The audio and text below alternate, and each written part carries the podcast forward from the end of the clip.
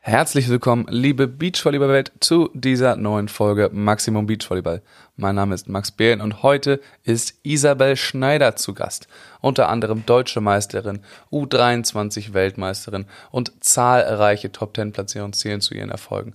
Die sympathische Linkshänderin ist aus dem deutschen Beachvolleyball momentan kaum wegzudenken und hat einiges zu erzählen über ihre schon relativ lange Karriere. In diesem Sinne, viel Spaß mit der Episode.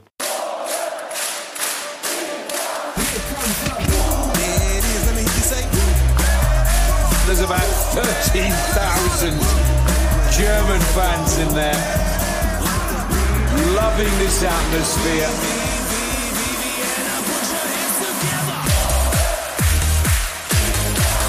And the German fans are on Hallo Isa, alles klar? Wie geht's dir? Schön, dass du da bist. Hallo Max, vielen Dank für die Einladung. Mir geht's gut, danke. Das ist schön zu hören. Bevor wir äh, jetzt mit der Folge weitermachen, äh, machen wir nur ganz kurz ein bisschen, also diesmal sogar gemeinsame Werbung, denn dieses Mal ist natürlich wieder mein Partner Flens an der Seite. Ähm, ich erzähle auch gerne mal einen Fun Fact über Flens. Zum Beispiel ähm, habe ich heute äh, gelesen, Flens arbeitet tatsächlich daran und entwickelt seinen Bügelverschluss, seinen Plopverschluss immer neu, so dass möglichst häufig äh, das auch ploppt. Ja, man kennt das ja, manchmal ploppt es eben nicht, aber sie investieren tatsächlich Geld da rein, ähm, dass es auch möglichst häufig ploppt. Also das ist ein großes Thema, äh, weil sie wissen, dass euch das allen, dass euch das allen Spaß macht, wenn es ploppt. Genau, und äh, natürlich wird es auch wieder eine Kiste Flens zu verlosen geben bei dem äh, Post zu dieser Folge, aber nicht nur das, denn Isa hat euch auch noch was mitgebracht. Genau, mein langjähriger äh, Sonnencreme-Partner Pedi Protect sponsort für den Gewinner ein äh, zusätzliches Sommerset. Das unter, äh, enthält unter anderem äh, die Meeressonnencreme, ähm, eine Gesichtssonnencreme und auch noch weitere Pflegeprodukte. Ähm, alle ähm, mikroplastikfrei und ähm, sehr, sehr gute Qualität. Darauf könnt ihr euch auf jeden Fall freuen. Genau, wir verlosen das dann beides zusammen einfach. Winner takes it all, äh, kriegt beides ähm, und äh, das wird dann wieder stattfinden. Könnt ihr bei Instagram nachlesen mit einem Kommentar unter dem Post zu dieser Folge. Alles klar. Isa, erzähl uns doch erstmal, wo du eigentlich gerade bist ähm, ja, und was ihr da so treibt. Ja, ich bin gerade tatsächlich in Nordrhein-Westfalen, in Leverkusen.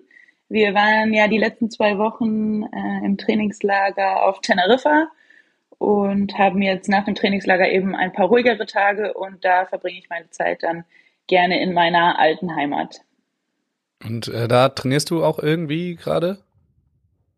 Ja, genau. Hier trainiere ich auch, ähm, habe auch die Möglichkeit, noch zur Physio zu gehen, ähm, den Kraftraum zu benutzen ähm, bei meinem alten Verein äh, TSV Bayer Leverkusen und habe auch gute Bedingungen, um die äh, Trainingseinheiten hier abzuhalten. Aber äh, Sandra ist jetzt nicht mit dir da. Nee, genau. Sandra ist in Hamburg und äh, absolviert da ihr Programm. Und ihr kommt gerade äh, aus dem Trainingslager, also wie lange? Zwei Wochen hast du gesagt? Äh, wie Ja, war's? genau. Ja, war sehr intensiv. Äh, zwei volle Trainingswochen in äh, Los Cristianos. Die Strände waren vollgepackt mit Teams aus ganz Europa. Bei den Männern war sogar Katar da. Also ähm, Teneriffa wird ähm, ja immer mehr oder ist ja schon die letzten Jahre der Hotspot, ähm, gerade jetzt in den Wintermonaten.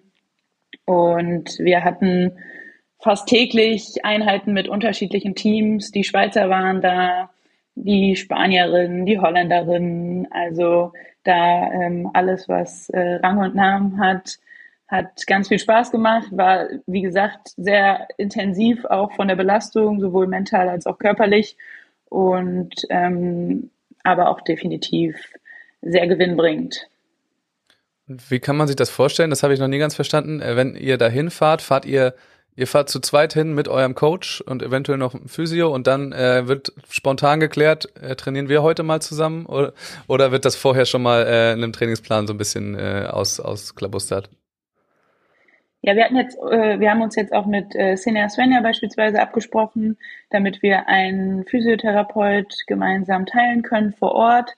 haben da die Daten miteinander abgeglichen und ähm, es ist auch so, dass vorher schon die Trainingseinheiten weitestgehend geklärt sind. Also man weiß grob, welche Teams vor Ort sind. Die Trainer tauschen sich dann darüber aus, äh, wann freie Spots beim jeweiligen Team sind. Und äh, wir sind eigentlich hingefahren und wussten schon zu 90 Prozent, äh, mit wem wir an welchem Tag dann ähm, ja, trainieren werden. Und das hängt aber alles irgendwie davon ab, dass die Trainer sich untereinander kennen und sich äh, gegenseitig kontaktieren. Ja, genau. Also äh, in Holland beispielsweise ist jetzt auch nochmal ein, äh, ein neuer Headcoach dazu gekommen. Ähm, da wird dann neu Kontakt aufgebaut. Ähm, ja, die stimmen sich ab. Wie, wie sieht äh, oder wo sind freie Spots eben bei den jeweiligen Teams? Und ich muss sagen, das hat äh, in den letzten Jahren und auch dieses Jahr wieder sehr, sehr gut funktioniert. Auch dass dann äh, die Möglichkeit besteht, mit möglichst vielen verschiedenen Teams auch mal zu trainieren. Das ist also ist echt spannend eigentlich und ich frage mich, ob das äh, in vielen anderen Sportarten auch irgendwie Vergleichbares gibt. Ich denke wahrscheinlich nicht, dass man mit ganz vielen anderen Teams äh, aus anderen Ländern trainiert. Ja, das ist ja auch häufig, häufig die Frage von Außenstehenden. Wie ihr trainiert äh, mit dem Team, gegen das ihr am nächsten Tag spielt, noch am Tag vorher. Das wird es, glaube ich, beim Fußball oder so überhaupt nicht geben. Nee, das ist schon was Besonderes. Äh, apropos Trainer, wer trainiert euch eigentlich gerade, euch beide? Genau, äh, Sandra und ich haben ähm, einen neuen Trainer, also neu auch nach Deutschland gekommen, äh, der Norweger Martin Engvik. Ähm, ist gebürtig aus Oslo, hat auch in den letzten Jahren die norwegischen Teams betreut und ist seit Anfang November bei uns in Hamburg. Er ist da an, an Stützpunkt gekommen, also, aber ihr habt da jetzt nicht irgendwie äh, die, die Wahl gehabt oder sowas, ne? Der wird euch dann mehr oder weniger zugeteilt. Ja, genau. Also ähm, mit Kirk äh, Pittman und Martin sind ja zwei neue Trainer dazugekommen äh, im Frauenbereich und nach, ähm, ja, ich sag mal kurzem Kennenlernen so der Verantwortlichen mit den Trainern und wir haben die Trainer auch mal kennengelernt, ähm, wurde die Entscheidung dann aber vom, ähm, vom Verband von äh, Jürgen und Niklas getroffen. Also es war quasi fest, wer kommt und dann wurde noch äh, zugeteilt, wer wen, wer wen bekommt oder was? Ja, ganz genau. Ah, spannend. Und was kann man so sagen über Martin? Ist das ein netter Typ? Ja, definitiv. Also ich denke, wir sind immer noch in der Kennenlernphase. Wie gesagt, seit Anfang November äh, trainieren wir äh, miteinander. Aber sehr, sehr netter Typ auf jeden Fall. Bringt wirklich ganz neue Ansätze, neue Reize mit rein, mm, mehr spielerische Ansätze, also weniger, ähm, ich sag mal, diesen Technikfokus, der auch vielleicht in den letzten Jahren aus äh, Deutschland bekannt ist. Ähm, ja, und ich denke, es ist auf jeden Fall sehr, sehr interessant, weil es schon zum Teil auch konträr ist so zu dem, was ich auch in den letzten Jahren gemacht habe. Aber gerade für mich, da auch ähm, an den jeweiligen Stellen ein paar Prozente ähm, rauszuholen, äh, finde ich das super spannend. Ja, ja, ich habe, äh, der, der war ja auch lange da ähm, am Top Volley äh, an der Schule da, beziehungsweise hat dann die äh, dieses Nachwuchsprogramm da von den von den Frauen gemacht. Ich habe auch viel gehört über ihn äh, und das passt natürlich in dieses ganze norwegische, in diese Philosophie so ein bisschen rein. Obwohl mir äh, Lukas Fretschner letztens erzählt hat, dass es ja schon so eine Art ähm, Vorgabe gibt von unserem Head of Beach Volleyball von Jürgen äh, über die allgemeine Philosophie. Also heißt das, Martin muss sich da dann so ein bisschen auch anpassen und dann doch äh, ein bisschen mehr Technik machen, als das eigentlich gewöhnt ist? Also ich ähm, weiß, dass Martin auf jeden Fall in engen Austausch mit Jürgen ist. Ähm, bei mir, also ich kann da äh, vorrangig über, über mich und meine Zusammenarbeit mit, mit Martin eben sprechen, ist es so, dass ich sicherlich die Technikschwerpunkte aus den letzten Jahren mitnehme, mit ihm abgeglichen habe und wir dann an der einen oder anderen Stelle nochmal justiert haben, äh, viel aber auch übernommen haben. Seine Korrekturen und auch der Aufbau seines Trainings ist da ähm, einfach anders als das, was ich in den letzten Jahren äh, gemacht habe. Die Trainings sind deutlich spielerischer aufgebaut, aber natürlich ist der technische Austausch auch da, auch mit Jürgen da und ähm, Martin macht sich da, glaube ich, gerade auch noch ein eigenes Bild, ne, was er mit reinnimmt ja, und ähm, genau, was er da ähm, äh, ja, vielleicht das aus seinen Erfahrungen dazu nimmt, das, was ähm, er jetzt an neuem Input halt in Deutschland bekommt. ähm, um das halt alles zusammenzubringen. Ist vielleicht ja auch eine ganz gute Sache, die, diese Mischung denn zu finden, weil es sind wirklich zwei komplett konträre Ansätze, die da aufeinander äh, treffen, die beide auch irgendwie ihre Daseinsberechtigung haben und da dann vielleicht den Mix zu finden, äh, kann nicht schlecht sein. Aber ihr, ihr sprecht Englisch im Training? Ja, genau, wir sprechen Oder Norwegisch. aktuell, ja, nee, so, so weit reicht's äh, definitiv noch nicht. Wir sprechen Englisch im Training, aber Martin versteht schon 80 Prozent Deutsch. Ähm, er ja, hat in den letzten äh, vier Monaten, drei, vier Monaten äh, einen deutschen Podcast gehört, der ähm, zum Lernen der deutschen Sprache ähm, ja, aufgesetzt ist. Und er lernt da scheinbar sehr, sehr schnell. Also es ist wirklich beeindruckend, was er jetzt schon in der kurzen Zeit auch äh, versteht und ähm, auch schon sprechen kann. Aber natürlich, wenn es irgendwie im Training schneller gehen muss und äh, ähm, ja, da vielleicht auch kurze, knappe Kommunikation gefragt ist, dann ähm, läuft das aktuell alles auf Englisch.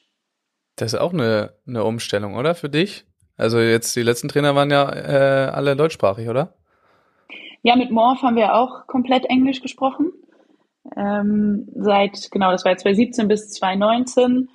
Klar, das ist super äh, eine krasse Umstellung. Ne? Also ich denke, in, in allem, wo es über Volleyball-Themen geht, also man hat da die äh, fachspezifischen Ausdrücke, ähm, das ist alles kein Thema. Ich finde es spannender, wenn es so in die emotionale äh, Schiene geht und äh, da halt wirklich immer so seine Emotionen und Eindrücke ähm, adäquat von Deutsch auf Englisch irgendwie zu übersetzen, muss ich sagen, ist auf jeden Fall eine Challenge und äh, sicherlich auch Gefahr, dass da einiges ähm, ja mal in der äh, Übersetzung verloren geht. Ja, ja. Ihr fahrt jetzt äh, bald nach Mexiko los. Gehe ich mal von aus, dass ihr irgendwie äh, bald losgeht, weil das erste Turnier der neuen Pro Tour steht an in, we weißt du, wie man den Ort ausspricht? Ich habe ihn heute so oft eingegeben, weil ich immer noch äh, nach Unterkünften geschaut habe. Klaxala? Klaxala? Irgendwie sowas in die Richtung. Danke, dass du es jetzt denkst gemacht du? Ja, ich, ja ich, ich hätte es auch gesagt, aber das X ist ja auch manchmal ein bisschen schwierig. Äh, in Me Mexiko, Tlaxcala, ja, ja, keine. Ahnung. Wahrscheinlich ähm, seid, total falsch, aber. Naja, irgendwo in Mexiko. Ähm, genau, es ist ein Challenge-Turnier, also quasi die zweite Turnierkategorie und ihr ähm, erstmal, wann, wann geht's los? Wann fliegt ihr dahin? Wir fliegen nächsten Freitag los, am 11.3. Und äh, erster Turniertag ist der 16. Okay, also jetzt nicht mega früh da, sondern so relativ regulär. Äh, und ihr seid in der äh, Quali, richtig? Äh, genau, genau.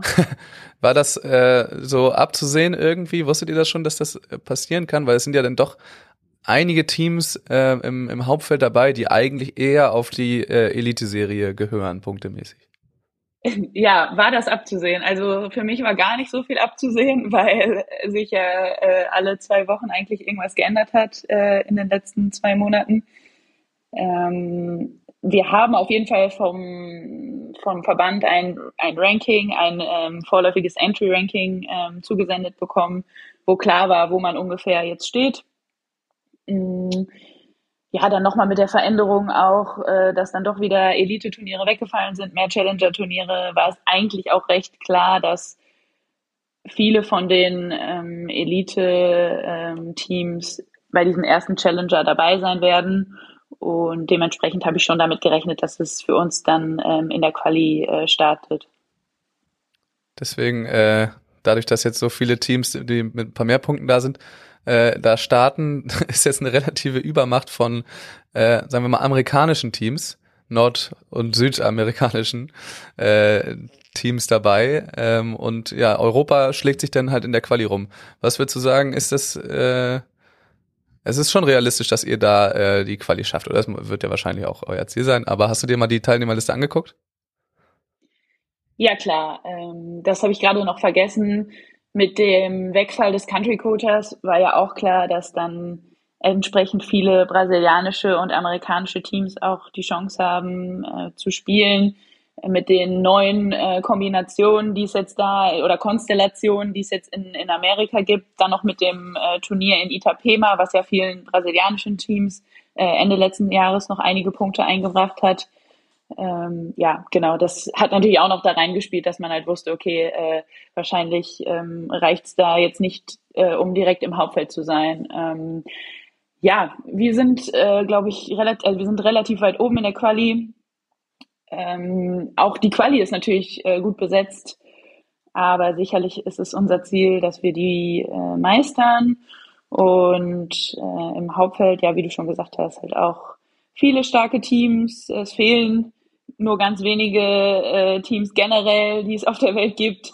Dementsprechend wird das auf jeden Fall schon der erste Hammer. Das kann man so sagen, glaube ich. Äh, ich muss gerade mal gucken. Es ist ja eine 32er Quali für acht Plätze. Das heißt, ihr müsst zwei Spiele gewinnen? Richtig? Ganz genau. Im Single-Out. Ja. Ich denke, es ist machbar. Also man kann sich jetzt als Tipp, äh, man kann sich die Seite jetzt angucken. Die ist jetzt scheinbar fertig. Äh, die Proto-Seite sieht neu aus sieht besser aus als vorher, muss man auch sagen, ist ein bisschen übersichtlicher. Und da kann man sich das selber nochmal angucken, was da für Teams sind, so als, äh, ja, äh, als Hinweis zum Beispiel jetzt mit den nordamerikanischen oder amerikanischen Teams, es sind nur vier europäische Teams im Hauptfeld. Äh, und der Rest kommt von woanders her. Äh, und deswegen wird sich da jetzt in der, in der Quali ein bisschen gekloppt. Ähm, habt ihr für das Elite-Turnier danach gemeldet eigentlich? Rosarito? Äh, genau. Ja, da Geht's auch in die Quali, nehme ich an? Richtig, genau. Dann äh, es geht äh, von Tlaxcala nach äh, Rosarito. äh, das ist an der Grenze äh, zu Amerika. Und dort sind wir ebenfalls in der Quali sehr, sehr weit hinten. Also ich glaube an drittletzter Position. Also da sieht's so aus, dass ähm, zwölf Teams im Hauptfeld gesetzt sind und 16 Teams in der Quali spielen um vier Plätze. Also wieder zwei Spiele gewinnen, aber natürlich nochmal, ja, äh, nochmal stärker besetzt. Ja, nochmal ein paar stärkere Teams. Da gibt's dann irgendwie keinen keinen Ausschuss mehr. Da ist dann äh, wirklich jedes jedes Spiel ein Endspiel quasi schon in der Quali. Also da äh, ja, kann man sich auch angucken. Es ist auch sehr gut besetzt. Muss auch sagen, wenn man sich die Männerfelder anguckt, äh, über was für Namen man da in den Qualis stolpert, ist auch unglaublich. So, also da äh, wird's auch noch mal eine Spur härter. Äh, da ist, da geht's halt, da geht's halt richtig ab. Alles geschuldet durch eben diese Umstellung und dadurch, dass es keine so vielen ähm, Turniere gibt. Aber auch, muss man auch sagen, die ersten Turniere in der Saison waren immer recht stark besetzt eigentlich. Also ganz egal, ja. ob jetzt diese Umstellung war. Ja, da gebe ich dir 100% recht. Also äh, zu Beginn der Saison sind immer alle Teams dabei und äh, dementsprechend sehen dann auch die äh, Teilnehmerfelder aus. Ja, ähm, apropos keine Turniere etc. Ihr könnt wahrscheinlich noch überhaupt nicht so, so richtig planen, aber äh, wird man euch denn auch äh, auf der deutschen Tour ähm, mal sehen dieses Jahr? Ja, ich hoffe doch. Also ich finde es immer schön, in Deutschland zu spielen. Äh, ich hoffe auch wieder vor deutschem Publikum. Ähm, und äh, in Hamburg sind ja hoffentlich auch wieder, ähm, oder ist hoffentlich auch wieder das ein oder andere Turnier geplant. Dementsprechend äh, gehe ich stark davon aus, dass man uns in Deutschland sehen wird. Bin gespannt jetzt auf die Tourtermine der äh, German Beach Tour und äh, wie die eben auch in diesen internationalen Kalender passen. Ähm, Richtung Juni, Juli, dann ja, August ähm, gibt es ja dann schon auch einige internationale Turniere und ja, da werden wir dann einfach abgleichen, wie die deutschen Turniere reinpassen. Klarer Fokus ist natürlich auf der internationalen Serie, aber ich freue mich über jedes deutsches, deutsche Turnier, an dem wir teilnehmen können. Ja, kann man dann abgleichen, wenn denn alle Termine irgendwann mal äh, draußen sind. dann ja, kann man halt wahrscheinlich, wahrscheinlich ändert sich noch äh, zehnmal. Davon kann man ausgehen. Also viel äh, weit in die Zukunft planen ist eh nicht im Moment. Apropos Hamburg, ähm, da wurde heute bekannt gegeben, denn gerade, also heute am Donnerstag, dass das auf jeden Fall stattfindet dass jetzt quasi Beachvolleyball World äh, selber die Ausrichtung in die Hand genommen hat, weil sich kein, kein deutscher Promoter gefunden hat. Aber äh, da wird auf jeden Fall das äh, Elite-Turnier im August wird auf jeden Fall stattfinden. So viel ist sicher. Ähm, eine Sache habe ich vorhin vergessen beim äh, Thema Trainingslager.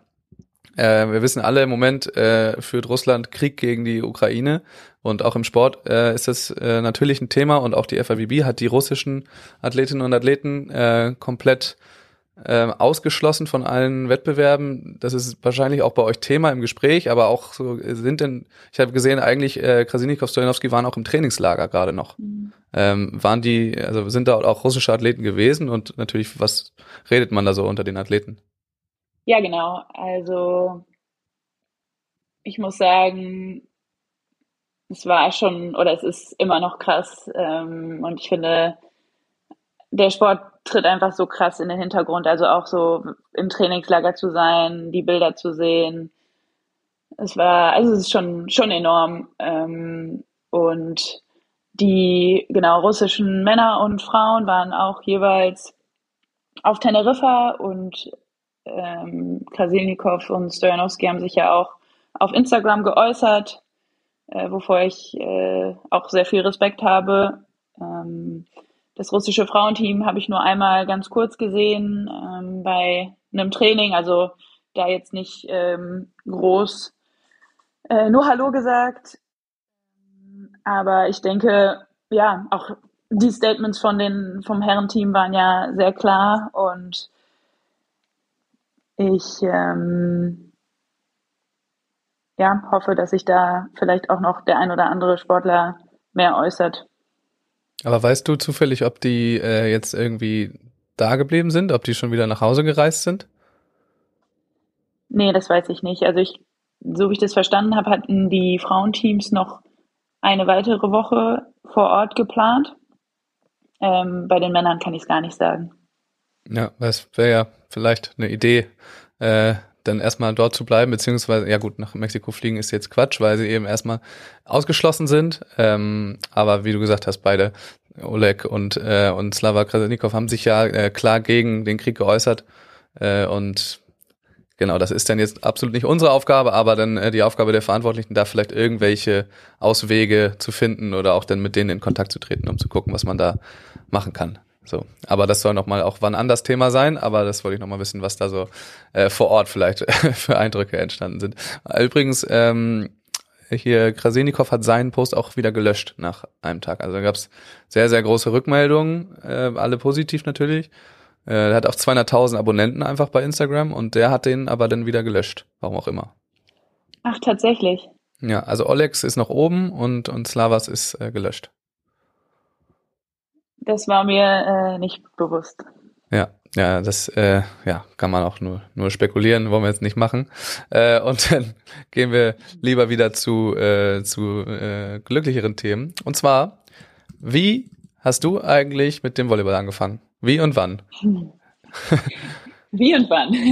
ja. Also, oh, meine Mama hat Volleyball gespielt und mein Papa hat Fußball gespielt und ich habe mich tatsächlich in beiden äh, Ballsportarten äh, früher ausprobiert.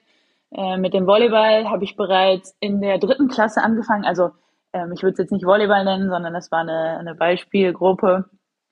Und ähm, parallel habe ich immer noch Fußball gespielt. Die Volleyball- und Fußballtrainingseinheiten fielen dann damals auf den gleichen Tag. Dementsprechend musste ich mich entscheiden.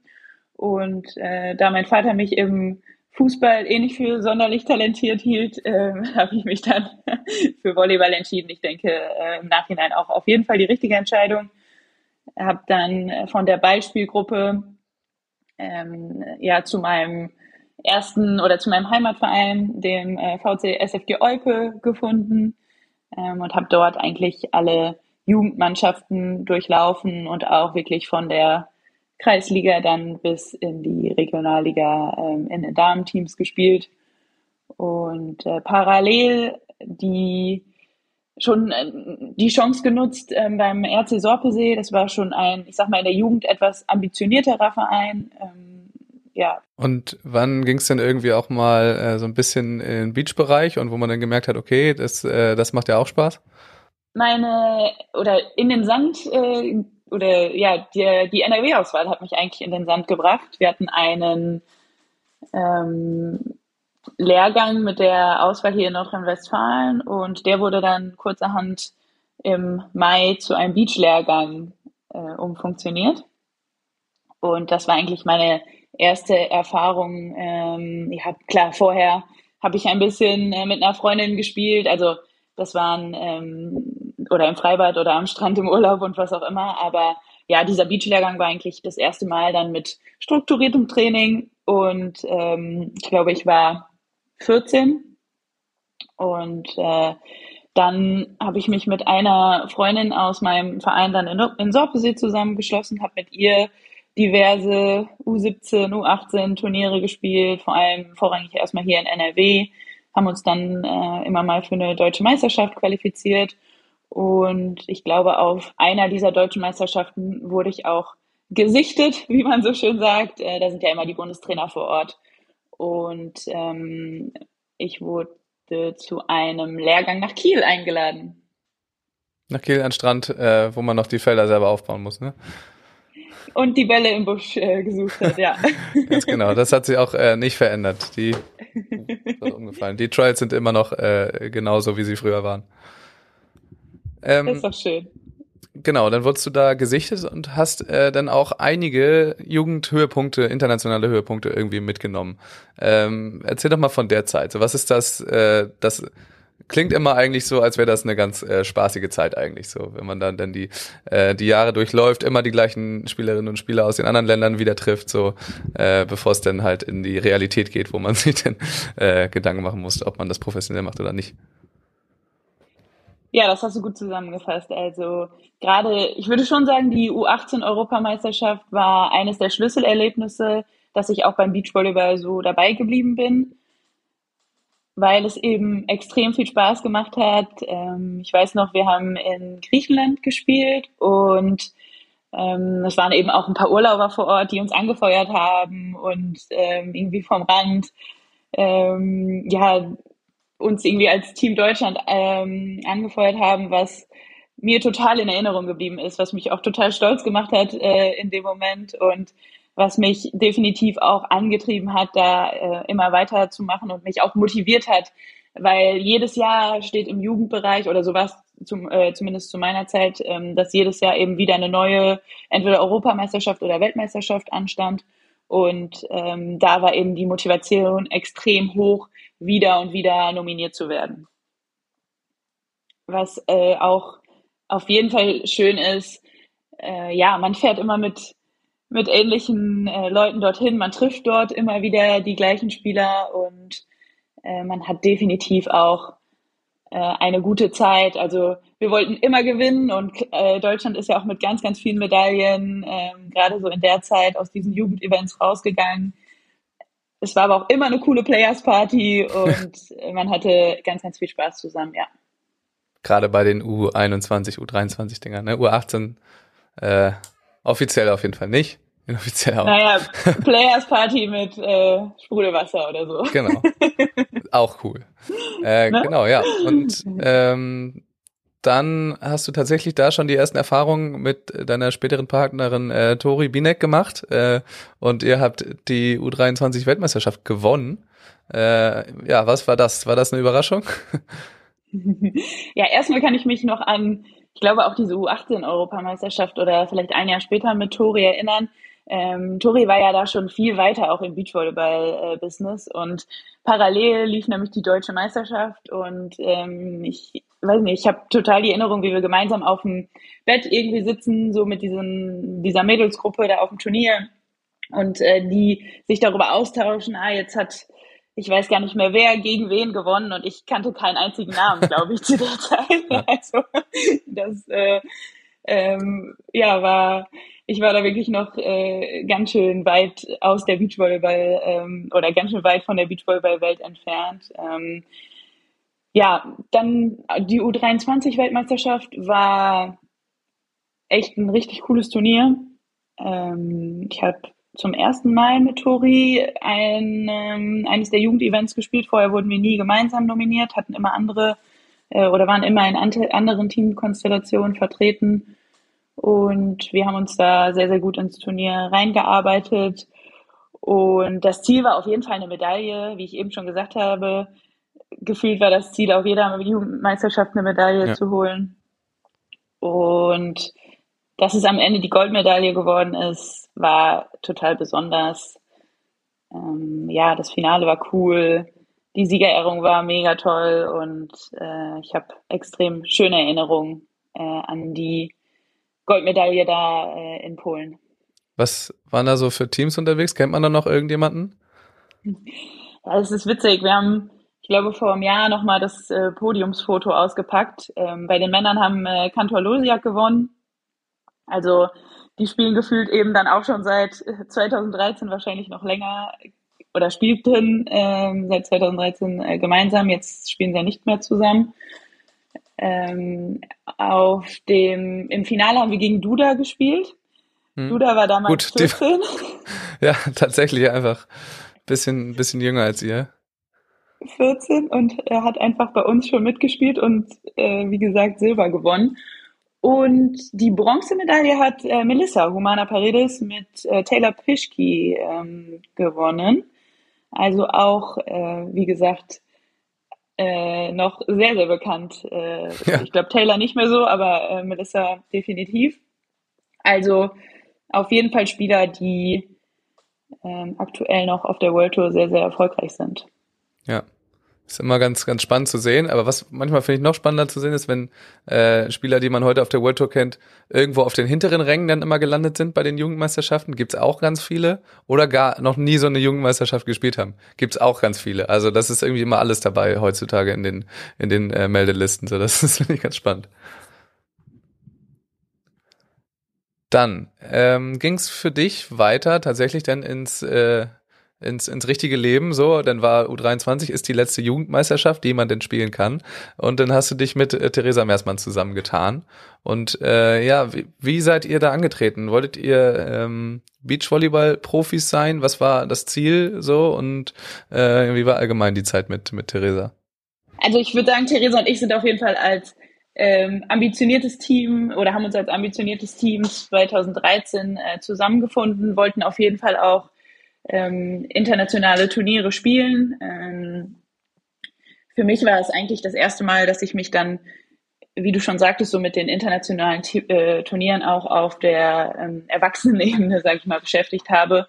Und für uns, also wir haben uns hier ähm, in Leverkusen, Münster komplett alleine aufgestellt, haben mit individuellen Coaches gearbeitet, die uns dann auch zusammengecoacht haben, haben dann nachher mit Kerstin Holthausen ähm, gearbeitet und ja, hat, standen hier natürlich vor vielen Challenges, äh, mussten unser Training komplett alleine organisieren, Trainingspartner organisieren, Plätze organisieren, Finanzierung organisieren. Also es war definitiv ähm, ein also von der, von dieser Seite her ein, ein harter Einstieg so, aber wenn man international mithalten will, muss man eben da auch entsprechende Parameter ähm, erfüllen, beziehungsweise auch entsprechende Bedingungen haben, denke ich. Und ich weiß noch sehr genau, dass wir, wir waren wahrscheinlich sowas wie Team 6 oder irgendwas und ähm, Ende der Saison dann 2013 konnten zwei Teams international nicht antreten und ähm, dann haben wir, glaube ich, dienstags die Nachricht bekommen, dass wir am Wochenende nach China fliegen können zum Grand Slam. Und äh, ja, wer schon mal in China war, weiß, man braucht irgendwie ein Visum. Ähm, wir sind dann nach dem Athletiktraining morgens, haben wir uns ins Auto gesetzt, sind nach Frankfurt gefahren, haben uns irgendwie dieses Visum da noch äh, last minute organisiert um dann am Wochenende eben einen Flug zu nehmen und äh, sind bei diesem Grand Slam sogar Neunter geworden. Und ja, einfach mega spannend. Ne? Also die Erfahrung da machen zu dürfen mit den Weltbesten. Ich weiß noch im, ich glaube, das war dann im Achtelfinale, haben wir sowas von gegen ähm, Brasilien auf die Mütze bekommen. Äh, aber trotzdem irgendwie mit einer Top Ten Platzierung nach Hause gefahren und in Ende diesen, also dieses äh, Winters da 2013 war ein, noch ein Turnier in Thailand dann und auch in, ähm, in Durban in Südafrika, ähm, wo wir jeweils echt gut gespielt haben und gut abgeschnitten haben und somit konnten wir uns dann auch eine äh, ordentliche Ausgangsposition schon in der Weltrangliste für 2014 erarbeiten. Und ja, von da ging es dann weiter ähm, über geteilte Grand Slam-Teilnahmen, wo die ähm, ja verschiedenen Plätze in der Quali unter, ich glaube, was waren drei oder vier Teams dann aufgeteilt wurden in, in Deutschland. Das war damals dann noch mit Binek Rossner und ich glaube sogar Laboureur Sude, ähm, ja, hin zu einer deutschen Vizemeisterschaft 2015 und dann ähm, 2016 eben nach Olympia dann die, die Trennung, beziehungsweise dann auch nochmal von mir die Entscheidung, 100 Prozent oder 110 Prozent äh, auf Beachvolleyball zu setzen. Ich habe vorher äh, genauso wie Theresa auch ähm, studiert. Ich habe ähm, BWL an der Uni in Köln studiert, habe ähm, zwei Praktika auch gemacht in Düsseldorf. Also ich würde sagen, wie gesagt, auf jeden Fall ambitionierte Ausrichtung, aber immer noch ja, Beachvolleyball äh, geteilt mit äh, Ausbildung, Arbeiten, Freunden, was auch immer. äh, was war denn so euer, euer Status eigentlich in der Zeit so beim DVV? Wie wurdet ihr gefördert? Wir haben Als Team 6 bekommen. Ja. Sporthilfe, okay. Genau. Und äh, den Rest musstet ihr quasi selber zusammen zusammensammeln gehen. Ganz genau. Den Rest äh, sind wir selber zusammen, äh, zu, äh, haben wir selber gesammelt. Ähm, die, ich habe das Glück, einen ähm, langjährigen Partner eigentlich seit meiner Anfangszeit, seit mich mein Papa zu den ersten B-Turnieren gefahren hat, nach Borkenburlo, zwei Stunden im Regen. Ähm, ja, seit, seit dieser Zeit habe ich einen äh, Partner aus dem Sauerland, der ja, mich da wirklich unterstützt hat. Ich glaube, ohne eine gewisse Unterstützung, auch finanzielle Unterstützung, ist es ganz, ganz schwer, dann auch ja, entsprechende Schritte in die Professionalität zu gehen. Und ähm, bis in diese Zeit hast du auch noch nebenbei so ein bisschen Halle gespielt, ne? ähm, ja. Wie wie kann man sich das vorstellen? World Tour und dann äh, im Sommer und dann im Winter wieder zurück in die Halle, ganz entspannt. Das hat ja dann auch aufgehört, ne? Aber äh, ja, ist das eine schöne Doppelbelastung? Ja, das war sogar noch bis äh, Anfang 2017, also bis ich nach Hamburg gegangen bin, habe ich äh, bei Bayer Leverkusen in der zweiten Liga noch gespielt. Ja, zum einen war es natürlich ähm, auch ein Weg für mich, mich zu finanzieren. Ich habe eben Unterstützung ähm, hier erhalten bei einer Wohnung und auch ein bisschen ähm, Gehalt bekommen. Und ähm, auf der anderen Seite hat es mir aber auch immer extrem viel Spaß gemacht. Also in einem großen Team zu spielen, ähm, ja, das, äh, wir waren hatten immer coole, coole Mannschaften, so waren ähm, auch außerhalb befreundet, also definitiv auch eine gute Zeit gehabt, auch immer recht erfolgreich gewesen. Dementsprechend äh, war das auch auf jeden Fall eine, eine schöne Zeit. Ähm, am Anfang ist es mir extrem schwer gefallen, so zwischen Halle und Beachtraining zu switchen. Wenn ich dann einen Tag beim Beachtraining war, am nächsten Tag in die Halle gegangen bin, oder vielleicht auch umgekehrt, äh, wenn ich äh, na, nach, einer, nach einer langen Zeit dann wieder im Sand war, generell die Bewegungen ne, und Sprünge und was auch immer, alles sehr, sehr, ist mir, oder die Umstellung oder der Switch ähm, war da sehr schwer. Das ging mit der Zeit viel besser, also da war das dann nicht mehr so der, das Thema, aber definitiv halt die Belastung. Ne? Und mit, ähm, ich denke, wenn man Beachvolleyball professionell machen möchte, dann ist es meine Überzeugung, dass man auch den Winter eben braucht, um sich entsprechend vorzubereiten und auch im Sand vorzubereiten. Und daher war der Schritt dann ähm, ja klar, dass ich äh, von der Halle zurücktrete. Ist eben doch ein bisschen zu unterschiedlich dann, ne? Äh, die beiden Sportarten, um das äh, ordentlich zu machen. Beziehungsweise man kann es auch machen wie Anders Mohl, dann einfach mal äh, irgendwie äh, ein Spiel spielen und 70 Angriffe machen. Aber das macht der Körper dann auch nicht mit, selbst bei Anders. Das haben wir jetzt auch mitbekommen, dass das dann vielleicht nicht die beste Idee ist, diese andere Belastung dann zu machen. Ähm, dann, ja, ich denke auch. Ja. Äh, dann äh, hast du aber mit der Halle dann, äh, oder hast du denn doch an Nagel gehängt, die Hallenschuhe, als du nach Hamburg gegangen bist. Wie kam der Schritt äh, nach Hamburg und dich dann mit, mit Tori zusammen zu tun? Genau, also 2016 Ende äh, oder nach den Olympischen Spielen äh, erfolgt ja meistens ein Umbruch, wie wir es in diesem Jahr auch gesehen haben, beziehungsweise im letzten Jahr. Und für mich war es klar, dass ich nochmal intensiver Beachvolleyball spielen möchte.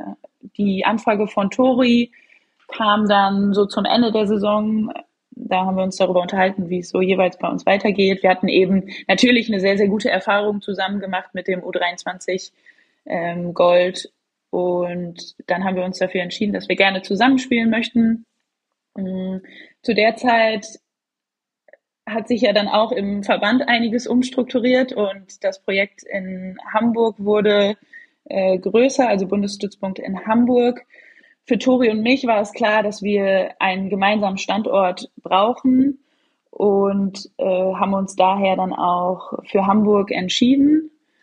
Ähm, sind dann, ja, Anfang 2017 haben wir unsere Koffer gepackt und sind in Hamburg aufgeschlagen.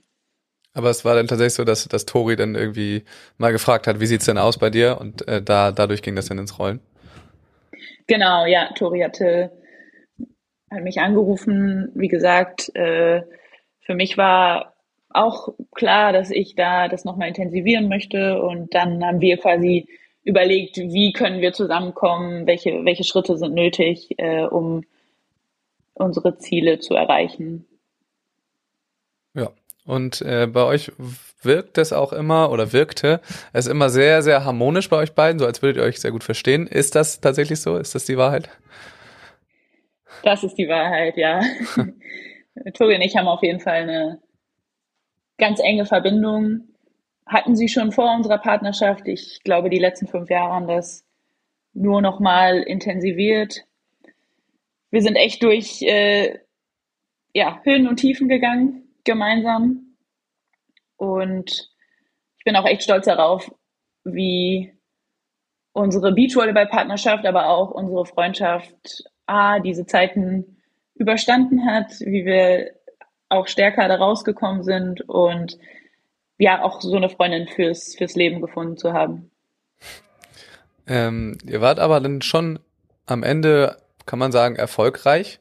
Äh, ich glaube, euer Ex-Trainer Fabian Tobias äh, hatte mir mal erzählt, dass ihr ähm, ich, ich weiß nicht mehr ganz genau, wie viele es waren, aber so und so viele Top Ten Platzierungen als also äh, im Schnitt eins der besten Teams äh, in Europa wart im, im letzten Jahr, meine ich, kann das sein? Äh, ja, genau. Zwei Jahren. Genau, es war denn, es waren eben immer Top Ten Platzierungen. Es war nie der große Wurf, aber äh, dann doch. Wie habt ihr das hingekriegt, dass es denn so die Konstanz war? Und was fehlte denn vielleicht, dass ihr denn auch mal die ganz großen äh, die ihr durchaus auch mal geschlagen habt, aber eben äh, konstant durch ein Turnier bis irgendwie Richtung äh, Halbfinale schlagt. Ja, also ich glaube, die Konstanz, die wir uns in 2021 nochmal erarbeitet haben, kam aus einem extremen Selbstverständnis, was jeder Einzelne ins Team einbringen kann und wie wir das dann halt auch äh, gemeinsam auf den Platz bringen. Und ja, es hat dann, wie du schon sagtest, für sehr, sehr viele Top-Ten-Platzierungen gereicht. Wir haben das ein oder andere Mal die Gruppe gewonnen, haben auch immer mal Teams geschlagen, die halt Medaillen auf der World Tour gewinnen. Und in den entscheidenden Spielen dann nicht, waren wir nicht gut genug und haben nicht gut genug gespielt. Ähm, ich kann mich beispielsweise an Sochi erinnern. Wir gewinnen die Gruppe gegen Kolinski, Stockman und Anouk und Jana haben dann ähm, vermeintlich, also spielen gegen Lettland, gegen Kraudina Kravchenoka für einen Platz im Viertelfinale und ähm, spielen, also unsere Leistung da reicht dann, reicht dann nicht, um, um dieses Team zu schlagen, war sogar eher schlechter als in den Spielen zuvor und das ähm, diese, diese Konstanz, die du dann halt wirklich da in, in allen Spielen brauchst, war dann äh, nicht da. Ist dann auch gnadenlos, ne? Diese, äh, dieses System so nach der Gruppe, äh, dass man dann, äh, keine Ahnung, die Gruppe halt easy gewinnen kann, dann hast du, überspringst du quasi ein Spiel, okay, aber naja, gewinnen musst du eben dann trotzdem. Äh, das ist dann leider so. Ähm, mit welchem Ziel seid ihr eigentlich damals zusammen quasi äh, angetreten oder habt euch zusammengefunden? War das äh, so das typische, wir wollen zu Olympia oder äh, war das bei euch irgendwas anderes?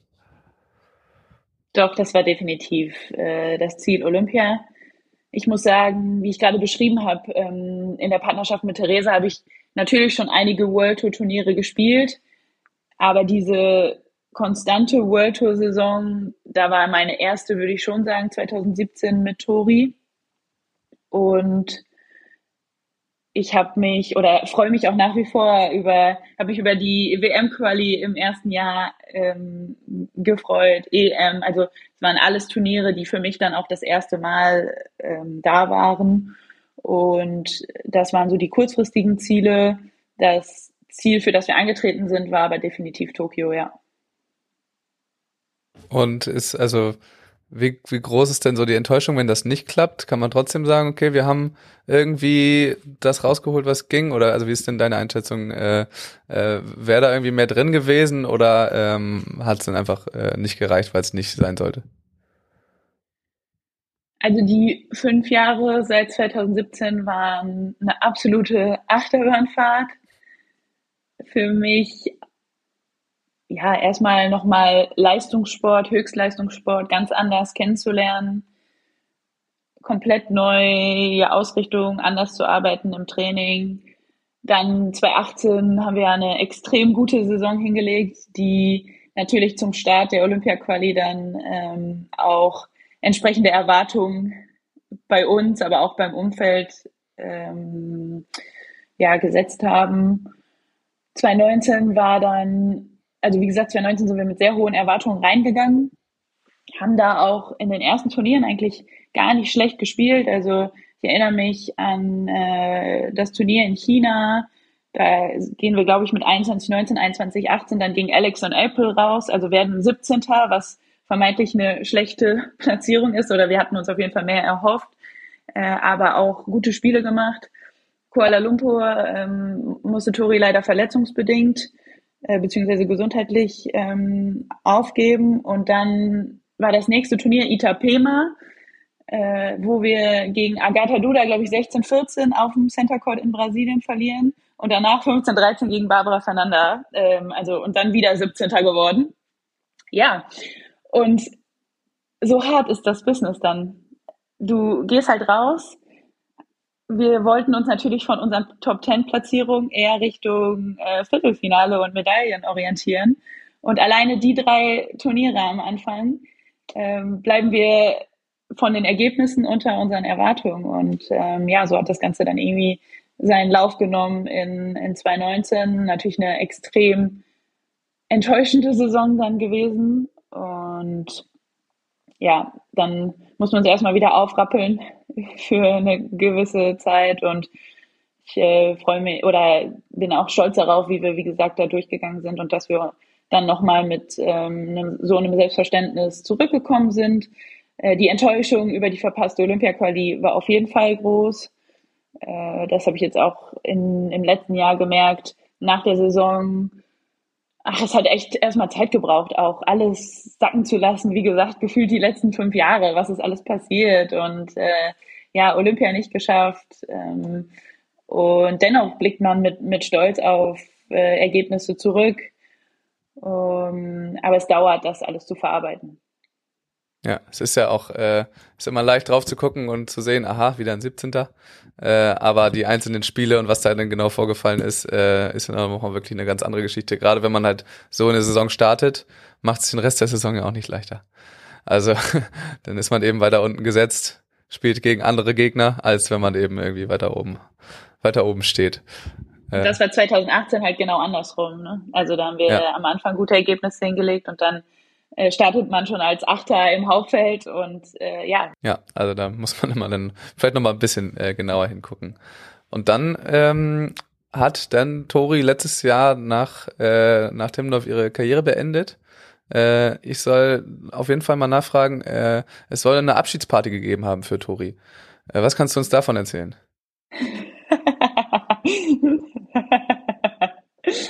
Wer hat das gefragt? Äh, das ähm, war Melly. Melly hat gefragt, wie, äh, wie das da eigentlich war. Ja, also ich denke, äh, fünf Jahre Wiener Schneider mussten gefeiert werden. Ähm, es gab eben auch eine enge Verbindung so zwischen unseren Familien und generell waren in Timmendorf äh, schon immer viele äh, Freunde und unsere Familien dann auch vor Ort. Und ja, dieses Jahr haben wir genutzt, um genau unsere gemeinsame Zeit äh, nochmal gebührend zu feiern. Und das war eine gute Party. war eine gute Party. Es gab was zu feiern und das habt ihr dann auch gemacht, okay. Aber äh, die Interner bleiben, bleiben intern dann wahrscheinlich. Ähm, Besser ist das. und jetzt hast du dich zusammengeschlossen für die Saison oder sogar vielleicht für länger, werden wir vielleicht gleich erfahren, äh, mit Sandra Ettlinger.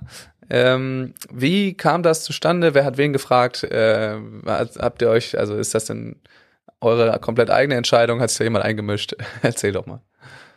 Ja, erstmal die Partnerfindungsphase hat sich echt lange gezogen dieses Jahr. Oder also wenn ich dieses Jahr sage, dann ist es ähm, natürlich äh, Ende 2021. Die also Borgasude haben ja noch das World Tour Final gespielt ähm, im Mitte Oktober und ähm, natürlich haben viele auch auf die äh, Entscheidung von äh, Carla und Juli gewartet und ja, mit, äh, mit ihrer Entscheidung dann eben weiter gemeinsam zusammenzuspielen, ähm, war dann für mich äh, relativ schnell klar, dass ich gerne das mit Sandra angehen würde.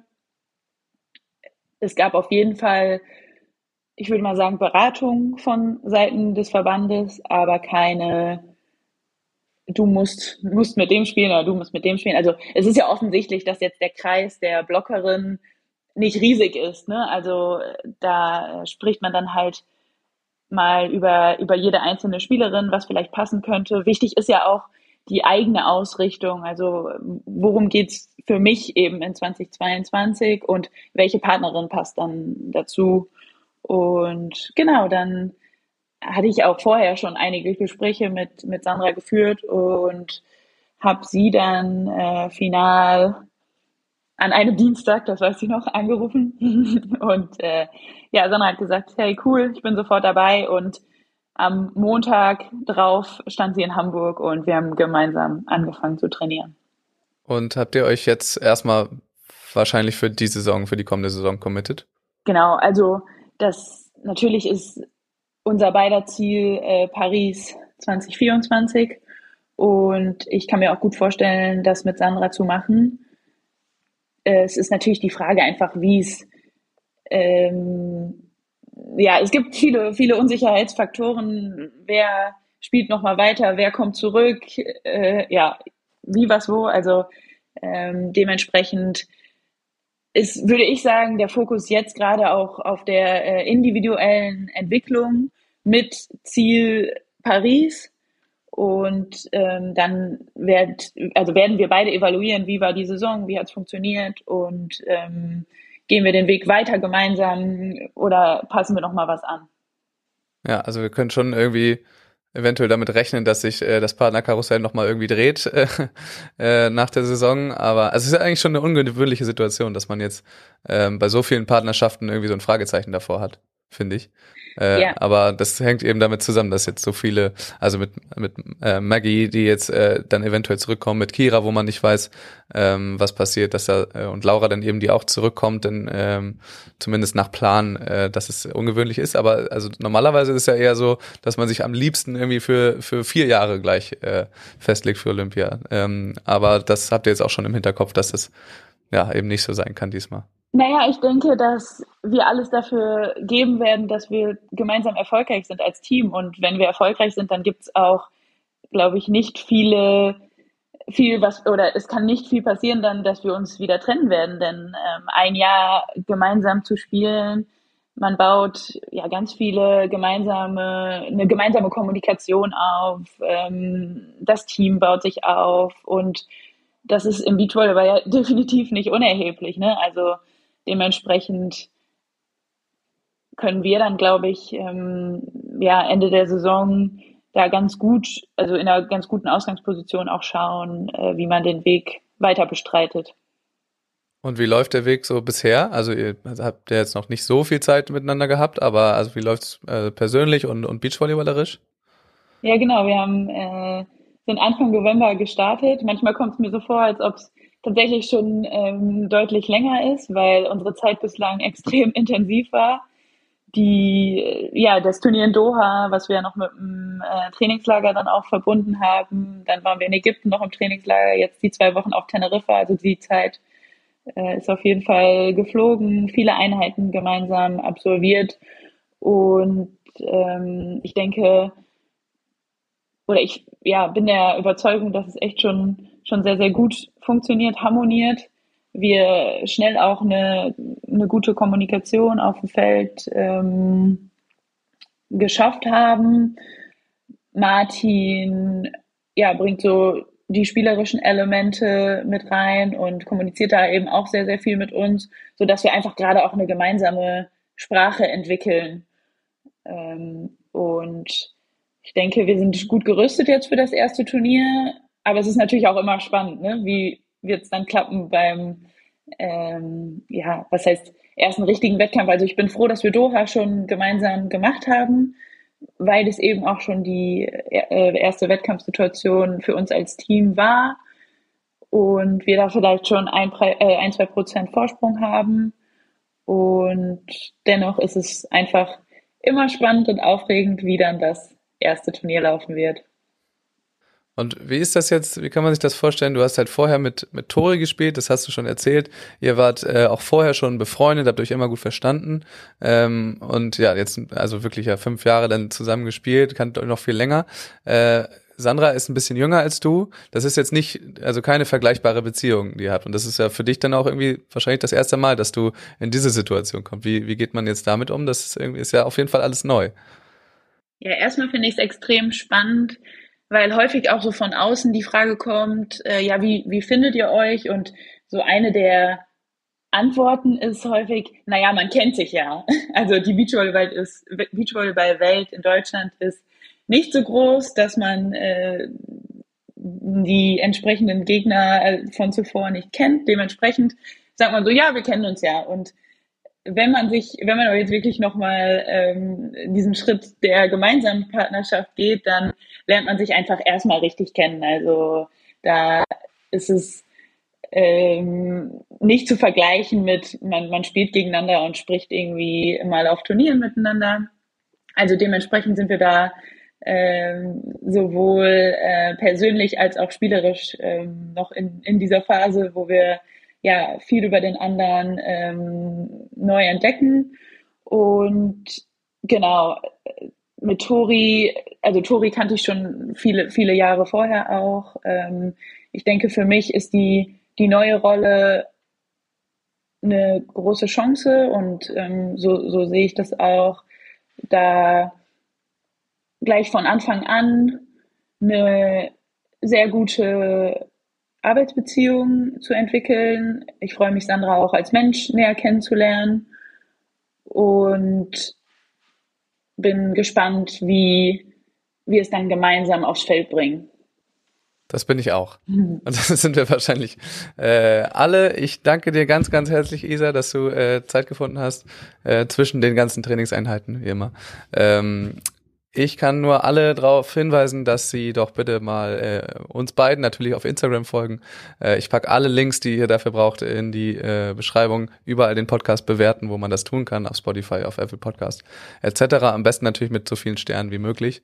Ähm, und Isa, hier bekommt der Gast immer das letzte Wort. Das heißt, äh, das fällt auch dir nun zu. Du kannst dich nur verabschieden, du kannst aber auch loswerden, was auch immer du willst. Und ich sag schon mal vielen Dank und äh, ciao. Ja, Max, vielen Dank dir für die Einladung. Hat Spaß gemacht.